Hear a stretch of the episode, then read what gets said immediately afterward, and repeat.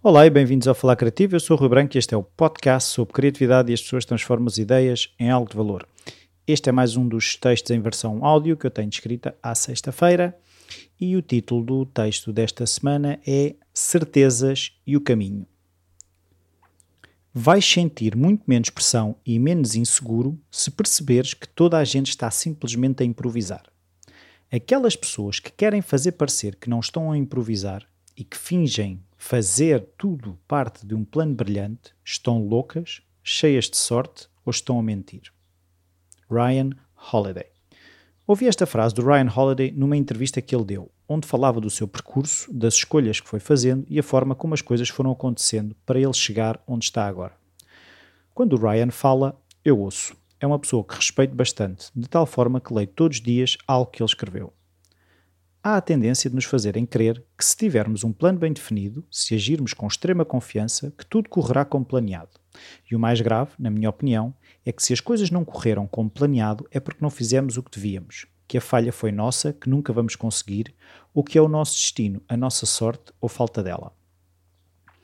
Essa ilusão, que controlamos o resultado final das coisas, faz-nos mais mal que bem é uma necessidade de não nos sentirmos à mercê das circunstâncias, que somos agentes sobre o que acontece, mais especificamente, o que nos acontece.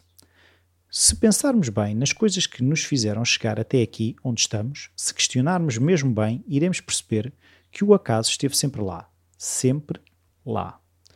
Os teus maiores amigos de infância, como é que os conheceste? Foi porque foste para determinada escola? Talvez, mas nessa escola havia muitos alunos. Porque é que esses são os teus amigos e não outros. Gostei deles, dizes tu. Porquê? Por que razão apareceram na tua turma?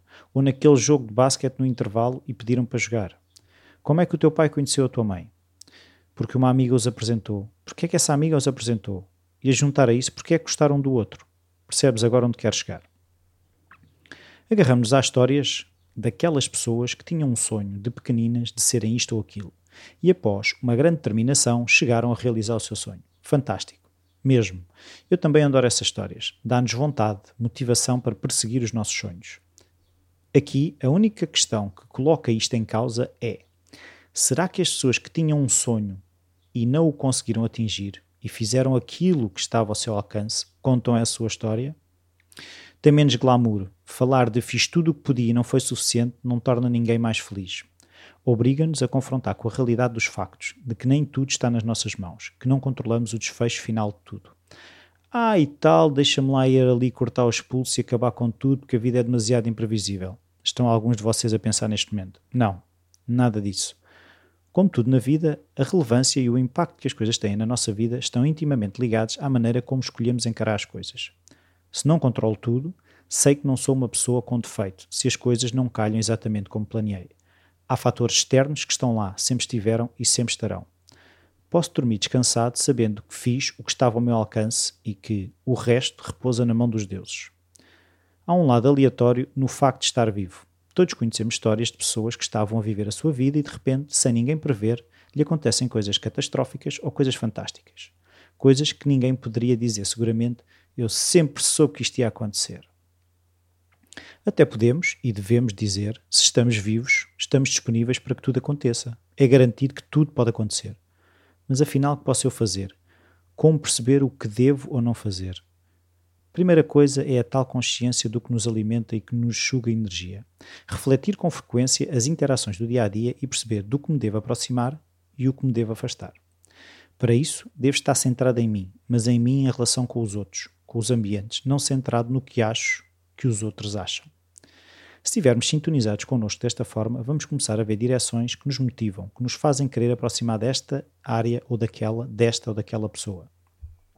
Por exemplo, se gostas de arte, passa mais tempo ao pé de artistas, faz-lhes perguntas, tenta perceber o que é mesmo ser artista, que tipos de arte te fazem sentir melhor, quais são as dificuldades que eles enfrentam, se estás disposto a passar por isso. Mas uma coisa importante que poderás fazer é perguntar se os podes ajudar de alguma forma. Dessa forma, estás a agir sobre o mundo estás a questionar se tens lugar naquela comunidade. Dessa forma, crias ligações, sentes na pele o que eles sentem, mas também começas a experienciar as alegrias que daí podem vir. Também são tuas. Aprendes com aquilo que eles já sabem, saltas etapas no teu percurso para poderes fazer arte todos os dias, para te emocionares com o ato de criar, apaixonas-te pelo processo, deixas-te focar tanto nos resultados e deixas que a sorte, o imprevisto, tenha o seu espaço para existir. Não crias resistência ao fluxo natural dos acontecimentos, fazes parte dele, ages fluindo, tem mais força, tens toda a sorte do mundo do teu lado. As coisas vão todas correr bem? Não, mas tu sabes, estás preparado para isso. Sabes que o imprevisto é como aqueles amigos de longa data que discutem connosco, que nos dizem em determinados momentos aquilo que não queremos ouvir. Mas são esses amigos que amamos acima de tudo, não são aqueles que só nos elogiam, que nos mentem. Nós sabemos que não somos perfeitos, sabemos que há um lado menos bonito de nós, que só temos a coragem de mostrar àqueles que sabemos aceitar as nossas imperfeições, que nos amam apesar delas. Para esses amigos, tu és aquela pessoa que dás o teu melhor quando precisam de ajuda, mas sabes que no fim do dia a vida é deles. São eles que a vivem, são eles que escolhem o seu caminho, as tuas paixões, o teu caminho para uma vida plena em que o teu trabalho, aquilo que fazes, te preenche, são também assim. Dá-lhe tudo o que puderes, cresce ao longo dos bons e maus momentos, não desesperes nos maus e não craves as unhas nos bons. Todos passam. Se ao longo do caminho perceberes que afinal, em vez de ser artista, preferes ser contabilista, não te recrimines. Pensa no bem que fizeste, nas pessoas que conheceste no que aprendeste, no amor e entrega que colocaste nas coisas. Dá um abraço ao destino e continua a viagem na direção que escolheste. Se tentares controlar excessivamente o processo, limitas o processo. Brad Bird.